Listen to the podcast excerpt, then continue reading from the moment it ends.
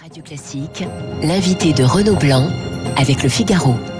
Bonjour Boris Cyrulnik. Bonjour. Neuropsychiatre, vous publiez Des âmes et des saisons chez Odile Jacob. Vous venez d'écouter euh, l'édito de Guillaume Tabar. Pas de confinement généralisé. J'imagine votre soulagement. Vous qui estimez que le confinement est une protection physique, certes, mais aussi une agression psychique. Mais oui, c'est une agression même neurologique. Parce que la privation d'altérité, c'est un arrêt des stimulations cérébrales.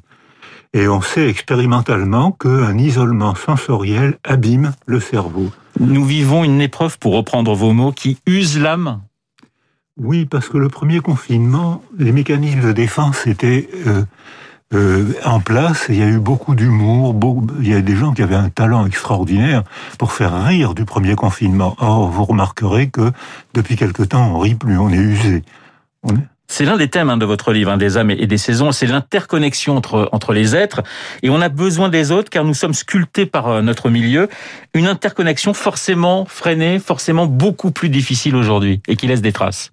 Alors ça laisse des traces qu'on fait, qu'on sait photographier maintenant. On sait que lorsque un cerveau n'est pas stimulé par la relation avec un autre, on voit, on photographie l'atrophie des deux lobes préfrontaux et du système limbique, de la mémoire et des émotions. Donc le traitement, c'est l'altérité, la relation. Et le tranquillisant naturel, c'est la relation avec une figure d'attachement sécurisante. Boris Cyrulnik, il y a euh, dans cette crise beaucoup de doutes, beaucoup d'incertitudes. Et là encore, nous ne sommes pas égaux devant l'incertitude. Alors non, parmi nous, il y a une partie de la population qui adore l'incertitude parce que le doute, c'est l'invitation à lire, l'invitation à rencontrer, à voyager, à douter. C'est un degré de liberté. Mais il y a des gens que ça angoisse beaucoup. Alors accordez vos violons, dites-moi où est la vérité. Et ces gens-là ont besoin de certitude. Donc ça, c'est un conflit euh, épistémologique qui caractérise toute la population. La moitié d'entre nous aime le doute et l'autre moitié déteste le doute. Et vous, vous préférez le doute parce que le doute nous fait avancer d'une certaine manière. Ben, le doute, c'est une invitation à l'exploration. Oui. Alors que la certitude, c'est un arrêt de la pensée, c'est une récitation. Avec cette crise, Boris Cyrulnik, on, n'oppose peut-être pas, mais en tout cas, on distingue les jeunes et les personnes plus âgées.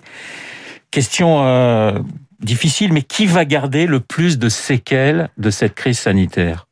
Les adolescents les adolescents Les enfants vont avoir un petit retard, mais ils sont en plein bouillonnement neuronal, en plein développement, et ils rattraperont ce retard dès que tout sera remis en place. Il y aura même un rebond d'attachement, ils vont être heureux de retourner à l'école, de voir la gentille maîtresse, les petits camarades, ils vont rattraper leur retard très rapidement. Beaucoup d'écoles n'ont pas fermé d'ailleurs en France. Ça, c'est quelque chose de très positif pour vous que l'éducation finalement continue malgré euh, malgré le, le, virus. C'est très positif. C'est même ça a préservé les enfants, ça les a protégés. même si effectivement il y a un petit retard, c'est pas grave. Euh, les personnes âgées, on sait qu'elles ont payé cher, mais la culture les a protégées, alors que dans les autres épidémies de peste, on laissait mourir les gens. En revanche, les adolescents, ils ont deux, trois ans de, pour prendre leur virage affectif et social. Et le virus leur a déjà fait perdre un an ou deux d'une période sensible du développement et certains vont le payer très cher. Nous sommes face à une crise sanitaire qui accroît les, les inégalités. Vous parlez d'ailleurs d'injustice sociale. Mais oui, euh, lorsqu'un enfant, un bébé préverbal se développe dans une niche sensorielle euh, où on parle beaucoup, où on parle au bébé, où on, parle autour de l'enfant, ces enfants rentrent en maternelle, en France à l'âge de 3 ans, avec un stock de 1000 mots. Lorsque les enfants vivent dans un milieu pauvre, parce que les parents sont malheureux, parce que ils ont des soucis, parce qu'il y a des morts, parce qu'il y a des accidents de la vie, c'est même ces enfants sains rentrent en maternelle à l'âge de 3 ans avec un stock de 200 mots. Devinez lesquels vont fournir la population des bons élèves. Le virus, dites-vous, est un, symptôme de notre excès de vitesse. Qu'est-ce que vous voulez dire, Boris Cyrulnik, avec cette phrase? Ben, Le virus, sur le plan euh, biologique, c'est rien. Euh, il y en a des centaines dans la nature, hein. euh, mais ils vivent pas alors que nous, on les fait vivre avec notre consommation excessive, notamment la consommation de viande, qui entraîne des élevages, qui entraîne une désorganisation du système agricole qui est, consacré à nourrir les vaches qu'on va manger. Et euh, donc c'est nous qui fabriquons le virus, et c'est nous qui le faisons circuler. C'est nous qui provoquons la pandémie. Donc c'est un phénomène de civilisation. Boris Cyrulnik, vous parlez de, de, de non pas de, de crise, hein, mais de, de catastrophe. Alors euh, évidemment, euh, on peut dire euh, catastrophe, le mot est terrible, mais pour vous, catastrophe, c'est un mot qui forcément doit ouvrir de nouveaux chemins. Exactement. C'est-à-dire que la crise, c'est un mot qui vient du monde médical. Il parle, tout d'un coup il tombe, il convulse, il se relève et il finit sa phrase. Ça, c'est la crise d'épilepsie. Or, c'est pas du tout ce qui nous arrive. Nous, ce qui nous arrive, c'est catastrophaine. Kata, une coupure, un changement, strophaine, un virage. C'est-à-dire qu'on est obligé, maintenant qu'on a connu une catastrophe sanitaire, une catastrophe économique, une catastrophe culturelle, ou bien on est obligé de changer de manière de vivre quand le virus sera sec justement le monde d'après, vous, vous imaginez euh, trois voies possibles. Alors, soit on ne change rien, ce qui serait euh, assez catastrophique, si je puis dire, soit on bascule dans des dictatures qui pourraient, entre guillemets, nous rassurer, soit on passe, je dirais, à une nouvelle, à une, à une renaissance quelque part. Voilà, c'est les trois schémas qu'on peut faire habituellement après le siècle des pestes, où tous les trois ans, il y avait une nouvelle épidémie de peste parce qu'on on produisait des bacilles et parce qu'on les transportait, comme on le fait aujourd'hui avec le virus. Et là, il y a schématiquement, les gens ou bien remettent en place ce qui a provoqué l'épidémie, et dans deux, trois ans, il y aura un nouveau virus, avec une nouvelle formule chimique, il faudra tout recommencer. Ou bien dans les périodes de chaos, de désorganisation sociale, ce qui est notre cas, on est ruiné, euh, la culture est arrêtée, euh, par bonheur, la petite école a continué, mais les adolescents à l'université sont en train de le payer très cher. Et dans ce cas-là, il y a toujours un sauveur et un très grand nombre de dictateurs ont été élus démocratiquement parce qu'il se présentait en sauveur. C'est fréquent. Et regardez sur la planète aujourd'hui le nombre de, dictateurs ou de régimes autoritaires qui ont été démocratiquement élus parce que les gens sont anxieux et que le dictateur est un escroc culturel qui dit moi j'ai la vérité. Et, puis il y a la troisième solution, j'imagine que c'est celle que vous préférez, qui est forcément une renaissance. Voilà. Alors, euh, après les épidémies, on voit que très souvent, on a été contraint à la Renaissance, c'est-à-dire à inventer une autre manière de produire, à une autre manière de vivre ensemble. Et là, c'est absolument passionnant. Certaines renaissances se sont passées dans l'euphorie, parce que c'était l'euphorie des artistes, l'euphorie de la création, l'euphorie des économistes qui trouvaient de nouveaux circuits, et d'autres renaissances se sont passées dans la douleur.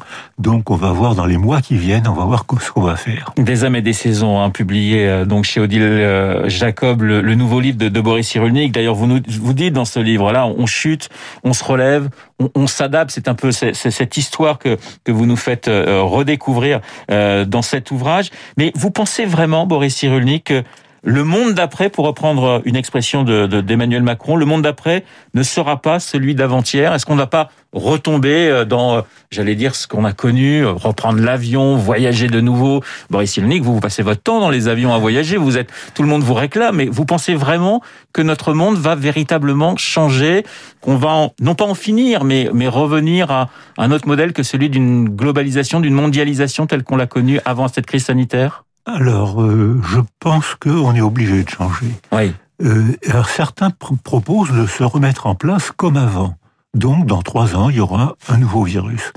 Mais je pense que euh, après chaque catastrophe, que ce soit des catastrophes naturelles, les tremblements de terre, les inondations, le tsunami de Lisbonne, hein, à l'époque de Voltaire, le tremblement de terre de Lisbonne a provoqué une révolution culturelle passionnante avec une nouvelle, un nouvel urbanisme, une nouvelle sociologie.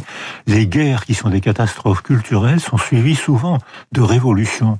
Et notamment, après chaque guerre, les femmes font des progrès, puisque les hommes passent leur temps à s'entretuer ou à être prisonniers, les femmes font tout marcher et découvrent leurs capacités. Donc c'est des révolutions culturelles. Dans ce livre, vous parlez beaucoup justement de, de la révolution du côté euh, du côté des femmes qui, qui est en marche et qui va qui devrait s'accélérer, redécouvrir la lenteur.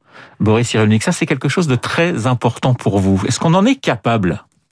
Alors, je pense qu'on on va, on est en train de redécouvrir la lenteur. J'ai été invité à travailler au Japon et dans les pays asiatiques où l'école est devenue une nouvelle forme de maltraitance. C'est ce qu'on m'a expliqué souvent. Les enfants sprintent tellement. Ils ont deux écoles, une école publique dans la journée, une école privée la nuit, jusqu'à 11 heures du soir. J'ai vu des enfants lutter contre le sommeil dans des restaurants en fumée ou dans des caves pour apprendre.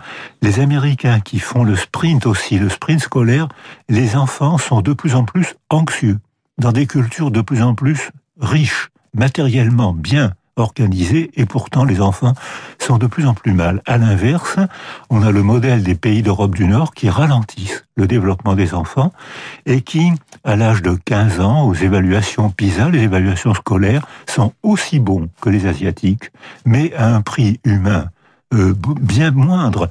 Les Asiatiques, il n'y a jamais eu autant de dépression. Euh, les femmes se suicident, les garçons s'isolent. Est-ce que la réussite scolaire vaut ce prix? Alors qu'une petite fille qui arrive au monde aujourd'hui, une sur deux sera centenaire. Qu'est-ce que ça peut faire si on ralentit le sprint scolaire de un an ou deux? Qu'est-ce que ça peut faire? Donc je pense que là, il va y avoir une, j'espère, je pense qu'il va y avoir une prise de conscience. Vous parlez beaucoup de démographie euh, dans, dans, dans ce livre. Euh, évidemment, euh, le monde n'est pas le même avec un milliard d'habitants qu'avec qu'avec 10. Cette démographie galopante, elle vous inquiète? On est capable de, s'adapter ou, on va se détruire par le nombre?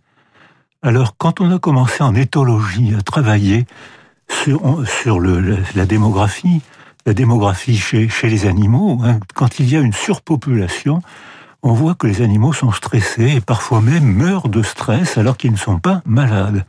Le simple fait de la surpopulation, accidentelle ou expérimentale, prouve que les métabolismes sont changés la, la, et maintenant on parle moins de surpopulation, on parle de surdensité. C'est-à-dire que sur la planète, 8 euh, milliards d'êtres humains, il y a la place. Mais ces milliards d'êtres humains, quand je suis arrivé au monde avant la Seconde Guerre mondiale, il y avait deux mégapoles. Aujourd'hui, il y en a une vingtaine. C'est-à-dire que tous les gens, de plus en plus, quittent la campagne grâce à la technologie et habitent dans des faubourgs autour de la ville. Et on voit les villes au centre qui sont cultivées, belles, avec beaucoup d'histoire, et en périphérie, on voit des phénomènes de surdensité où le stress est quotidien. Boris Cyrulnik, on va sortir forcément de cette crise dans, dans les mois qui viennent. Euh, J'ai l'impression que la, la reconstruction sera passionnante.